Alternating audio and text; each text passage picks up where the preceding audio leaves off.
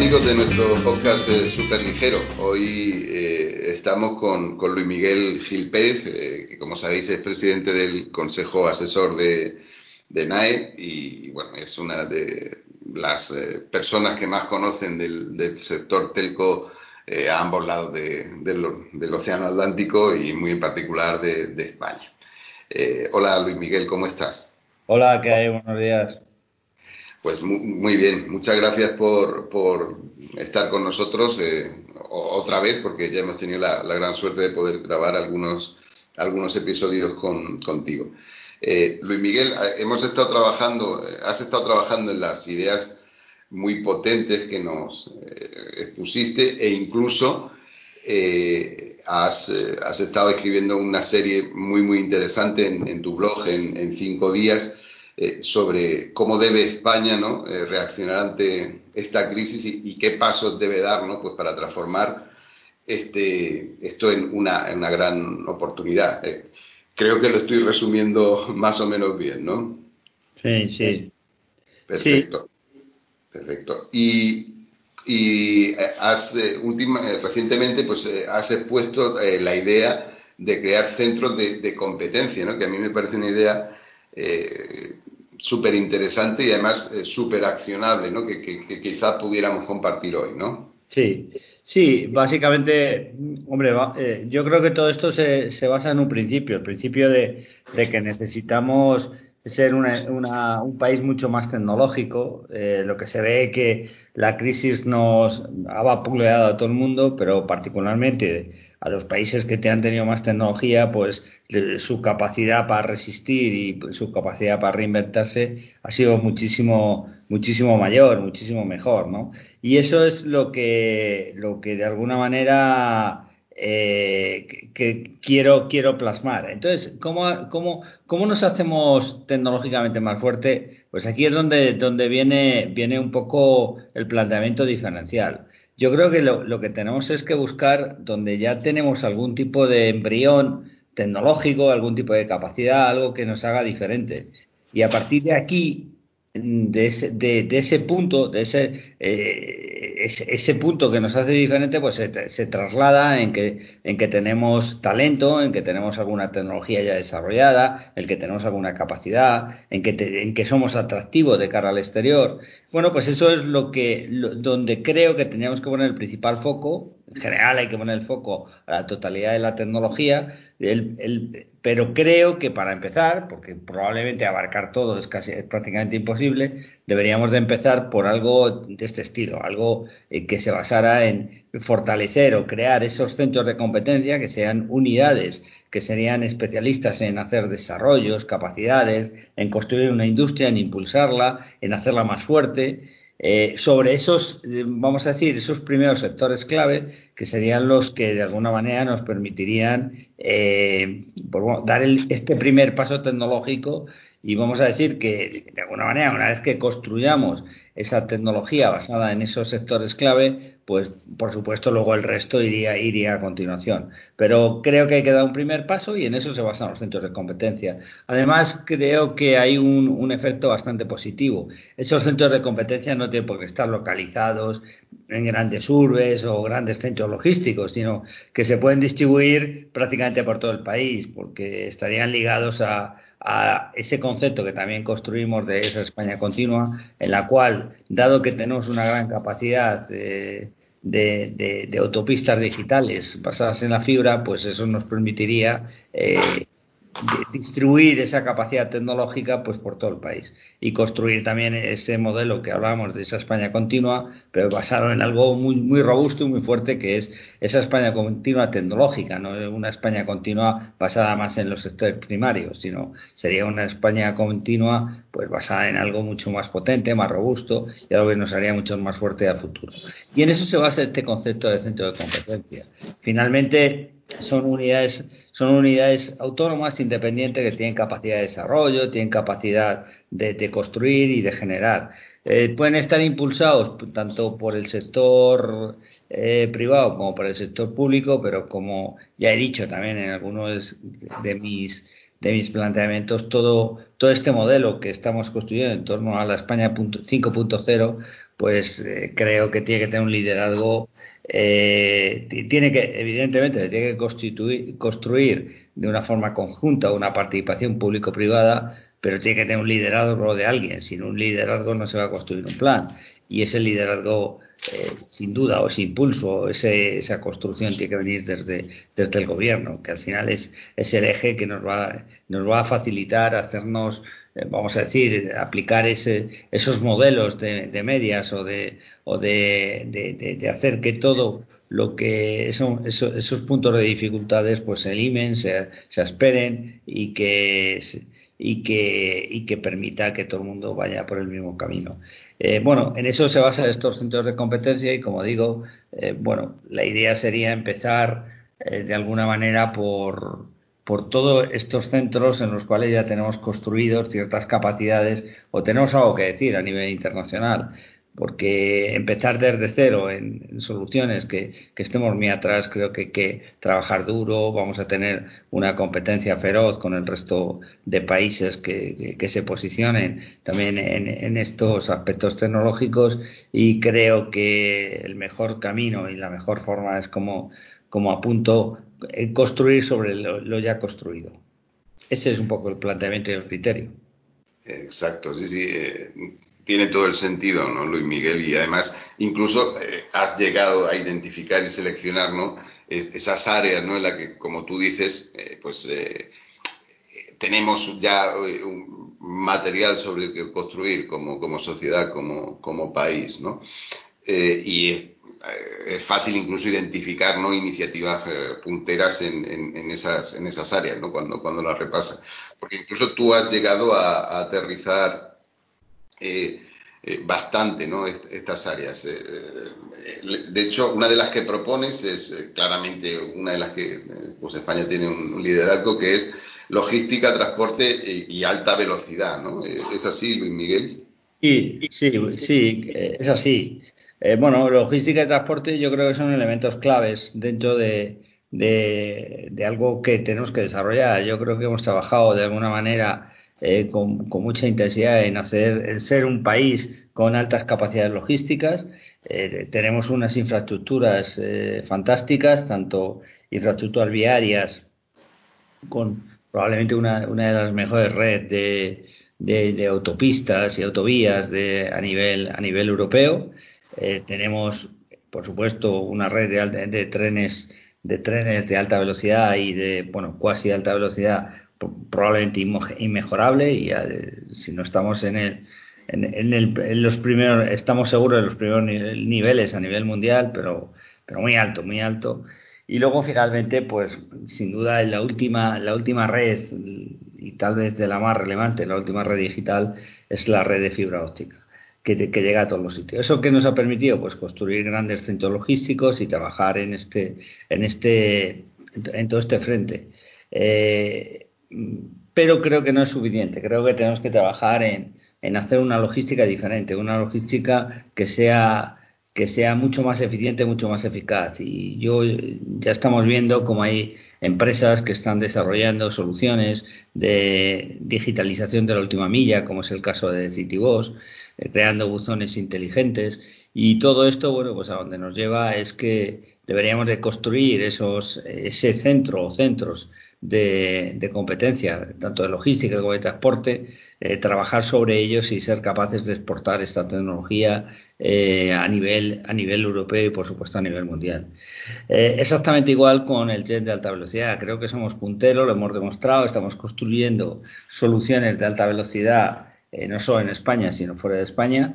Eh, y creo que hay que continuar trabajando tanto en todo lo que es la infraestructura vial de la, de la alta velocidad, con todo lo que es, la ingeniería civil que hay que, que hay que desarrollar y que hay que construir, pero no solo con esto, sino también con toda la tecnología que tenemos que, que incorporar desde el punto de vista desde el punto de vista aerodinámico, desde el punto de vista industrial, desde el punto de vista eh, de lo que es puramente eh, la creación de impulsores eh, más eficaces, más eficientes, de menos consumo energético, mucho más aerodinámicos.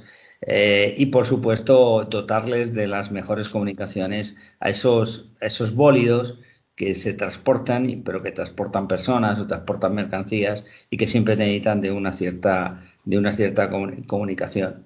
Y por tanto, aquí somos líderes, pero creo que tenemos que ir un poquito más allá y ser capaces de construir algo exportable, algo que podamos hacer una especie de, caja y que dentro de una caja la pudiéramos eh, copiar y recopiar continuamente, pero sin duda es, eh, creo que son centros de competencia donde tenemos mucho que decir a nivel internacional y por tanto son elementos claves dentro de esa de esta estrategia de reindustrialización del país.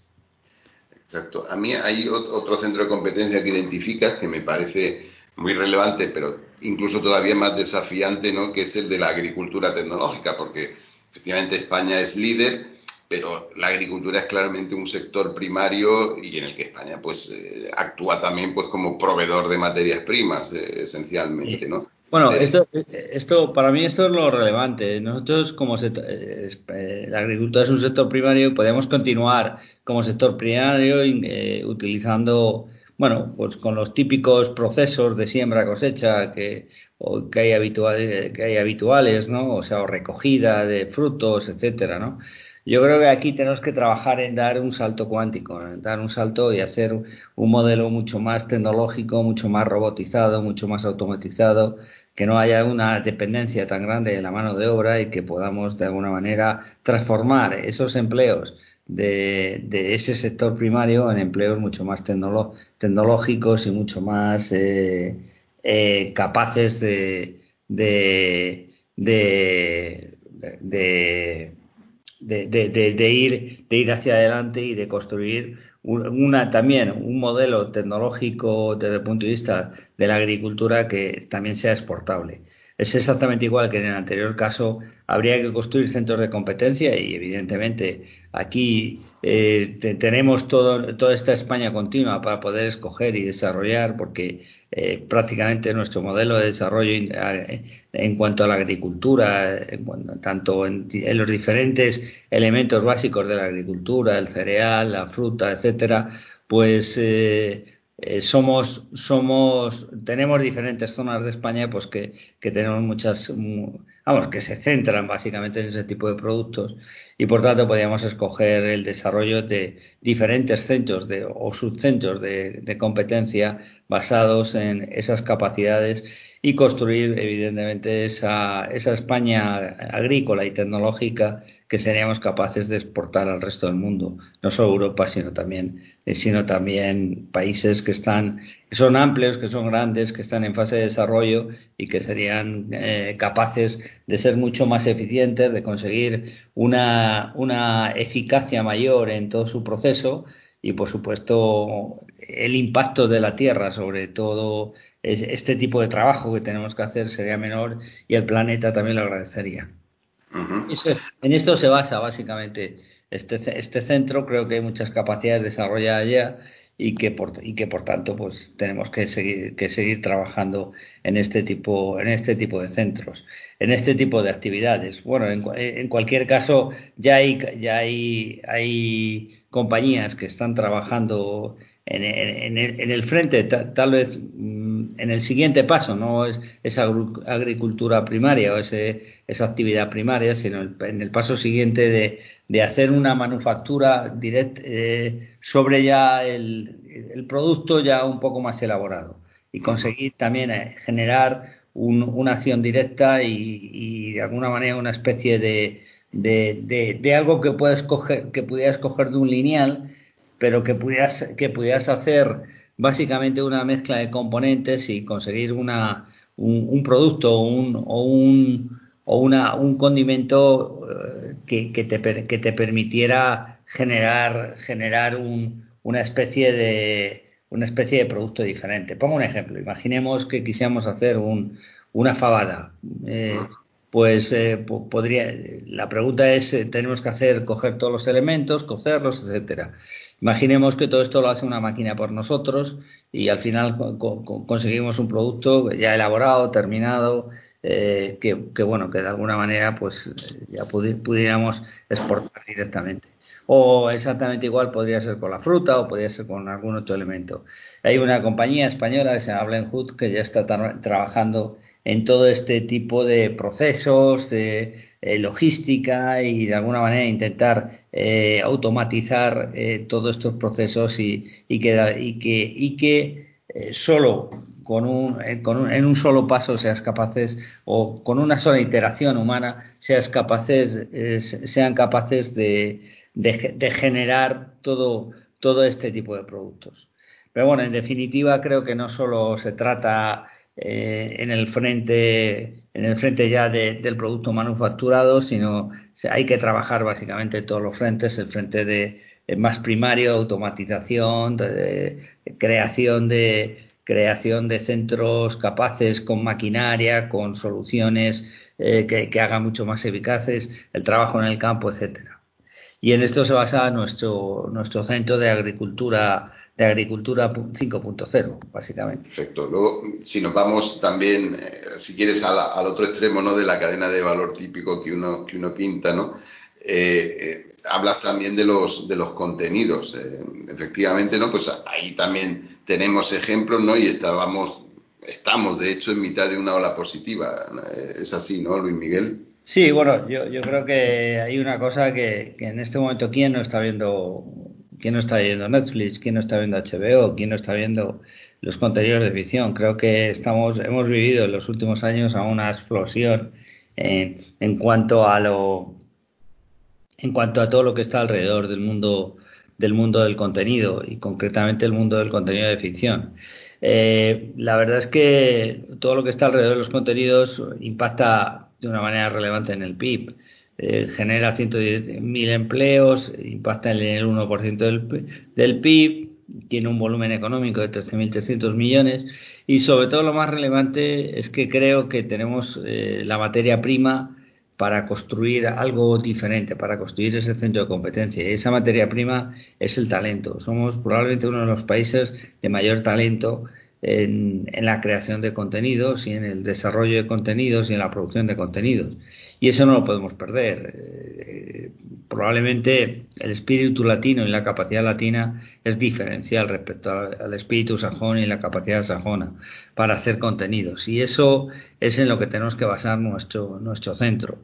Eh, creo que bueno, aquí se han hecho grandes películas o grandes series y que se han exportado incluso al mundo, a, Estados Unidos, a, a Inglaterra, a todo este tipo vamos a decir, de grandes centros eh, que tienen la fama en cuanto a las capacidades productivas o productores eh, en cuanto a producción, pero también es, cierto que, que, somos que todavía nos falta, que somos todavía no somos no somos lo suficientemente relevantes a nivel internacional y de eso se trata, de crear esos hubs en, en términos de producción a nivel a nivel mundial eh, que todos estos grandes distribuidores de, ficción básicamente pudiéramos, pudieran pudiera ser esta lacuna de, para construir para construir todo ese tipo todo, todo, ese tipo todo ese tipo de actividades.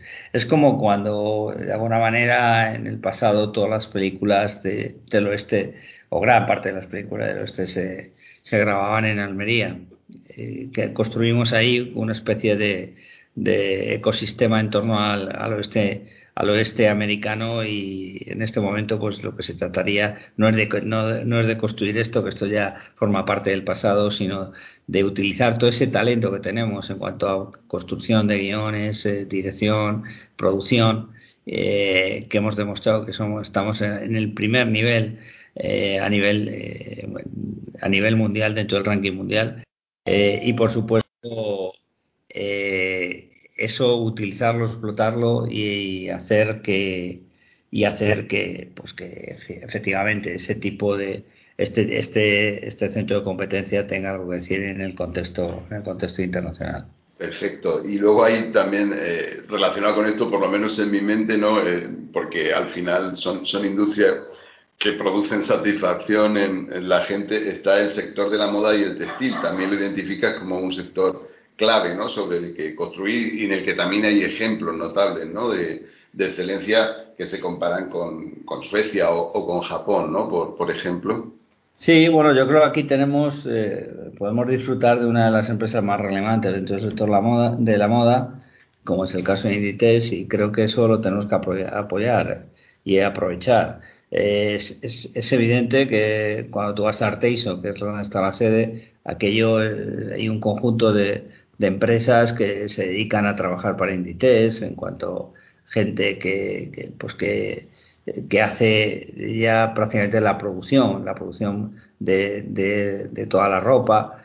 Y bueno, yo creo que eh, en base a todo este, este eje que tenemos, que tenemos grandes diseñadores, grandes modistas, grandes, tenemos en general un, un elenco de, capacidades y de talento exactamente igual que en el mundo de los contenidos, no lo podemos desaprovechar, lo tenemos que aprovechar y tenemos que tecnificar todo este, todo este, todo este mundo y tenemos que intentar hacerlo de una manera mucho más eficiente.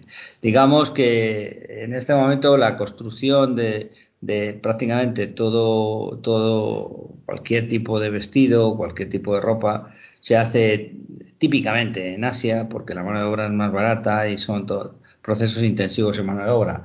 La pregunta es por qué no podíamos robotizar todo, automatizar todo y que sencillamente la intervención humana fuera menor. Evidentemente eh, no consumiríamos tanta mano de obra y alguien podría pensar que teníamos un problema de desempleo bueno, yo creo que tendríamos que reajustar y reinventar nuestros perfiles y nuestras capacidades y cambiaríamos de esa mano de obra mucho más eh, dedicada a ese tipo de proceso manual a una mano de obra mucho más dedicada a un proceso de control de la maquinaria, a un proceso de desarrollo de, software o desarrollo de capacidades eh, eh, tecnológicas eh, y en este frente creo que, seríamos un poco, seríamos también bastante diferenciales. Bueno, creo que es un, un centro de competencia que tiene muchísima, muchísima, muchísimas capacidades, pues como digo, derivado de que de que creo que tenemos mucho que decir en el sector internacional eh, en, este frente. Y bueno, hay cosas que hay que hacer, pues, eh, pues cualquier tipo de probador virtual, eh, todo lo que tenemos que trabajar en torno al stock, todo lo que es puramente la, cadena de, de, suministro, lo que decía la automatización del proceso de, construcción. Eh, bueno, yo creo que hay bastantes puntos en los cuales hay que trabajar y ya hay gente que está trabajando. Por ejemplo, es el caso de Trison, que es una empresa española que ya ha diseñado ya ha diseñado probadores automáticos y creo que es bastante bastante relevante.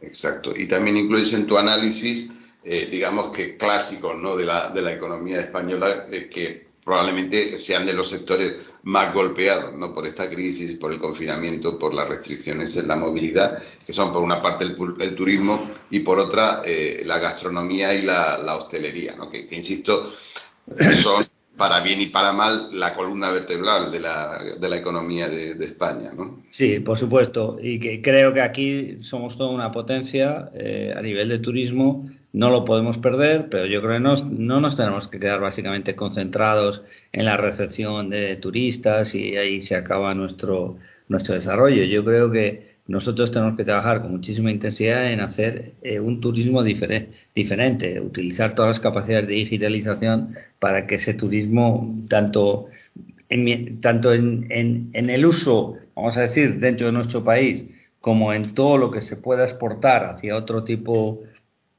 hacia otro tipo de, vamos a decir, de, de, cuando los turistas están en otros países, pues todo, tenga marca española, todo tenga un sello español. O bien porque estamos en el territorio español, o bien porque hemos, eh, hemos desarrollado soluciones que los turistas disfrutan en, otros en otros centros, en otros puntos, en otros en otros sitios.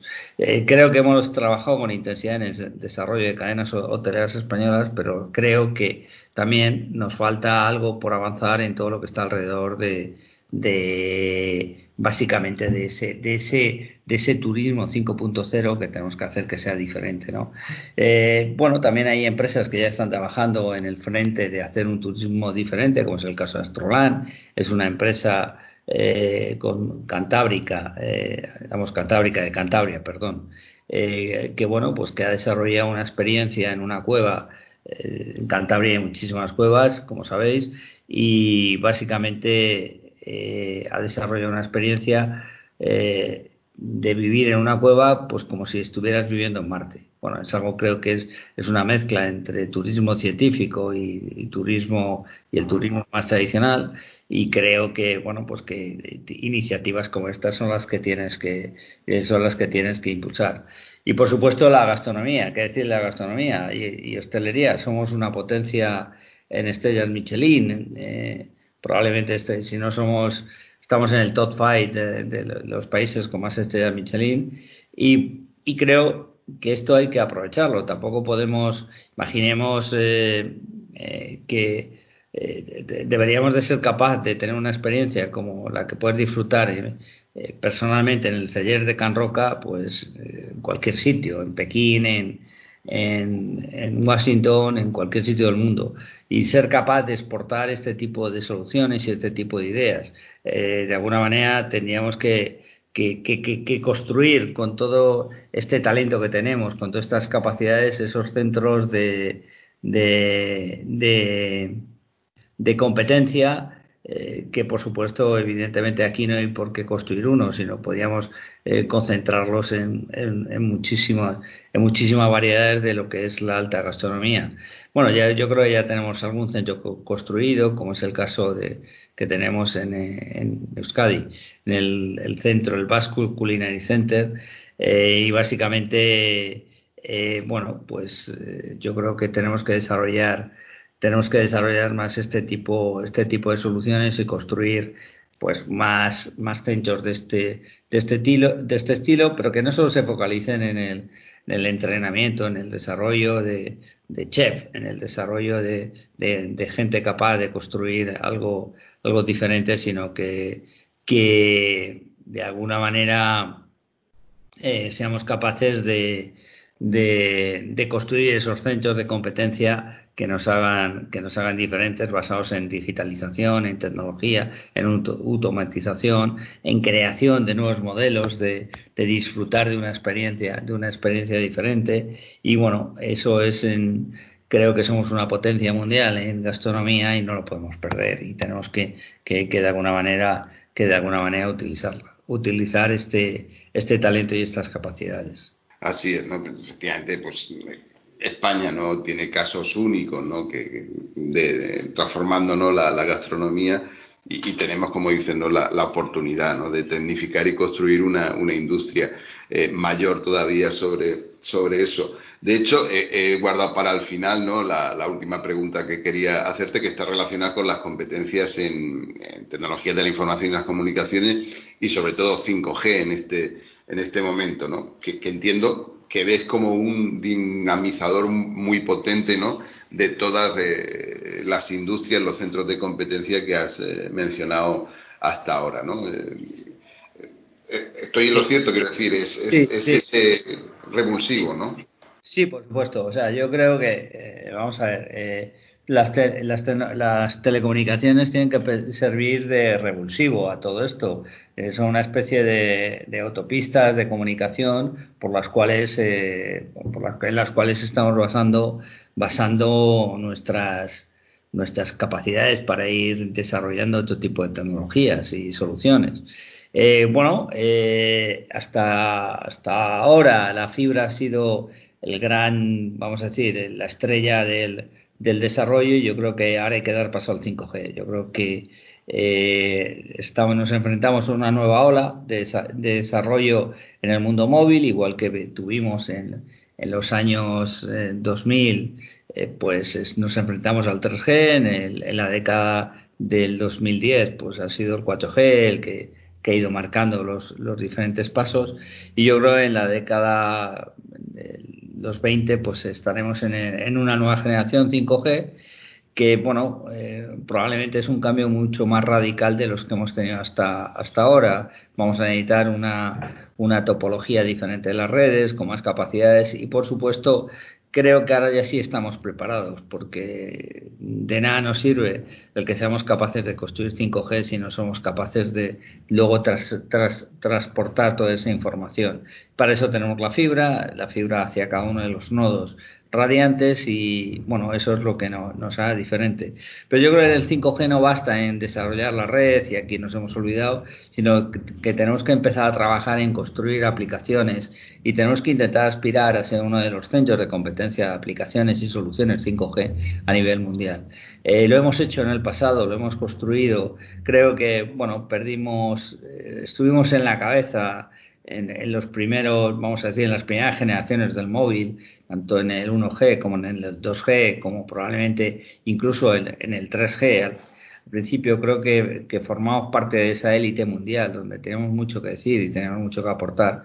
Probablemente hemos, hemos perdido algo de fuelle en todo esto y creo que ahora llega el momento de redoblar nuestra, nuestro esfuerzo, nuestra capacidad y nuestra, y nuestra intensidad sobre, sobre el 5G. Hemos demostrado siempre que somos un, un país puntero y, liderando siempre el sector telecomunicaciones y por eso creo que esta es una pieza clave. No podemos ir a remolque, sino que tenemos que ir marcando el camino e indicando que, cuáles son los, pases, los pasos que tenemos que ir dando. Eh, y por eso creo que este 5G es una pieza clave dentro de nuestra construcción de esta España tecnológica. Como insisto, no, no se trata solo de, construir una nueva autopista de comunicación y ahí dejar la cosa, ¿no? sino que tenemos que construir soluciones y aplicaciones sobre el 5G. Todo el mundo habla del coche autónomo, pero no, no te tienes por qué quedar ahí. Yo creo que muchas cosas que, hay que, hay que hay que fomentar y, y, por supuesto creo que este es un elemento clave para construir el resto de centros de competencia eh, de, esa agricultura 5.0, de ese turismo, de esa gastronomía, de esa logística, etcétera.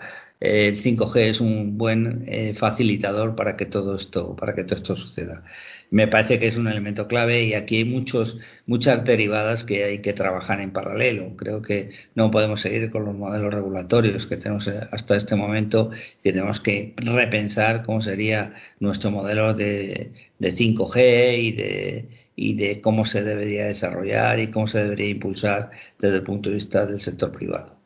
Pero creo que es un elemento clave y un elemento básico dentro de esta España 5.0 y dentro de, este, de esta visión eh, tecnológica e industrial de esta España de 5.0. Creo que es un reto que tenemos entre todo y que tenemos que intentar conseguir que, que, lo llevemos a buen puerto. Así es, y yo creo que ahí radica el gran desafío que tenemos como, como sociedad, ¿no? que, que esa posición eh, de liderazgo, si quieres, incuestionable en redes fijas y una posición potente, que como tú dices, pues se puede eh, mejorar incluso en, redes móviles como 4G y en el futuro en 5G, se transforma efectivamente ¿no? en, ese, en ese revulsivo, ¿no? que haga que el resto de los sectores eh, industriales no pues den, un, salto. ¿no? Y ahí eh, recientemente se ha publicado el DESI e indica que probablemente ese sea el desafío ¿no? que tenemos como, como sociedad en, en España. ¿no?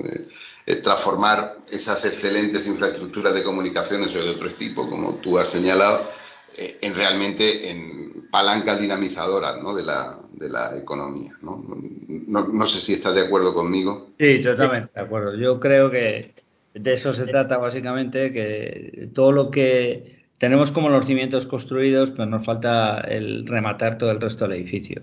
Y yo creo que tenemos que trabajar en construir el resto de plantas del edificio y además, eh, por supuesto, tenemos que trabajar en, en, en, que, en que tenemos que decorar de la mejor forma posible todo nuestro eh, los apartamentos que tenemos dentro de cada de este edificio y yo creo que bueno, que la, oportunidad está ahí y que no podemos perderla. Creo que eh, es cierto que esto no se construye de una manera eh, de, una manera inmediata, sino que hay que trabajar en ello, hay que apostar en ello y probablemente este, este plan eh, verá sus frutos en un, periodo de cinco años, pero si no empiezas nunca acabas. creo que es una oportunidad única. Creo que el COVID nos ha demostrado que este es el momento, que no podemos perder tiempo, que es, urgente la acción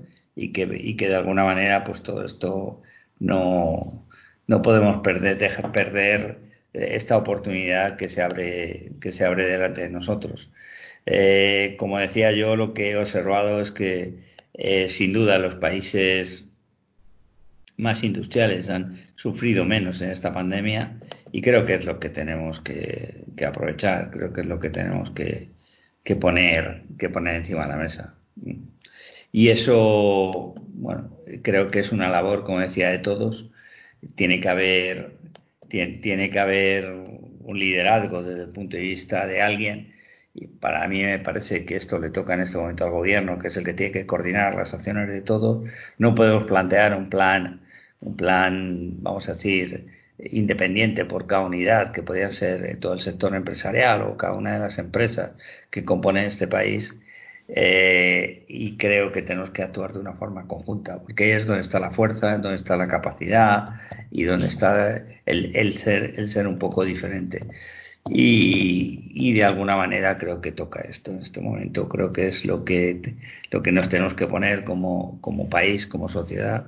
Y por supuesto, eh, tenemos un, un, espacio para hacerlo y, podemos esperar, pues probablemente sí, podamos esperar algo de tiempo, pero esto es el que primero llega eh, antes se posiciona. Esto no se trata solo de una posición de una posición absoluta en el ranking internacional, sino también de una posición relativa. Yo creo que tenemos que pasar a ser mucho más relevante y no podemos perder ese tiempo. El tiempo es precioso eh, y creo que, que, tenemos el reto de todos, tanto eh, el sector privado como el sector público, de trabajar en un plan no sé si España 5.0 es el plan eh, mejor, el plan que podemos, que tenemos que desarrollar, pero en cualquier caso lo que sí necesita este país es un plan.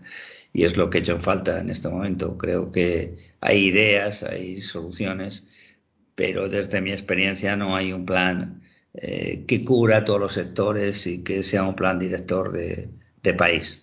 Y esto es en lo que, lo que de alguna manera intento focalizar mi esfuerzo en esta España 5.0. Exacto. Es, además, me, encanta que comentes esto y, cerremos esta, este episodio con una llamada a la acción tan, tan clara. ¿no? Necesitamos un plan pues para esta España 5.0, un plan que nos ayude a, transformarnos. ¿no? Eh, perfecto, Luis Miguel. Muchísimas gracias. Nuestros oyentes pueden encontrar eh, tus ideas en más profundidad en, en tu blog en cinco días. Es así, ¿no? Sí, sí, eso sí, ahí pueden ver con más detalle todos los elementos de esta España 5.0. Perfecto, muchísimas gracias ¿eh? y gracias de nuevo por dedicarnos estos, estos minutos. ¿eh? Muchas gracias.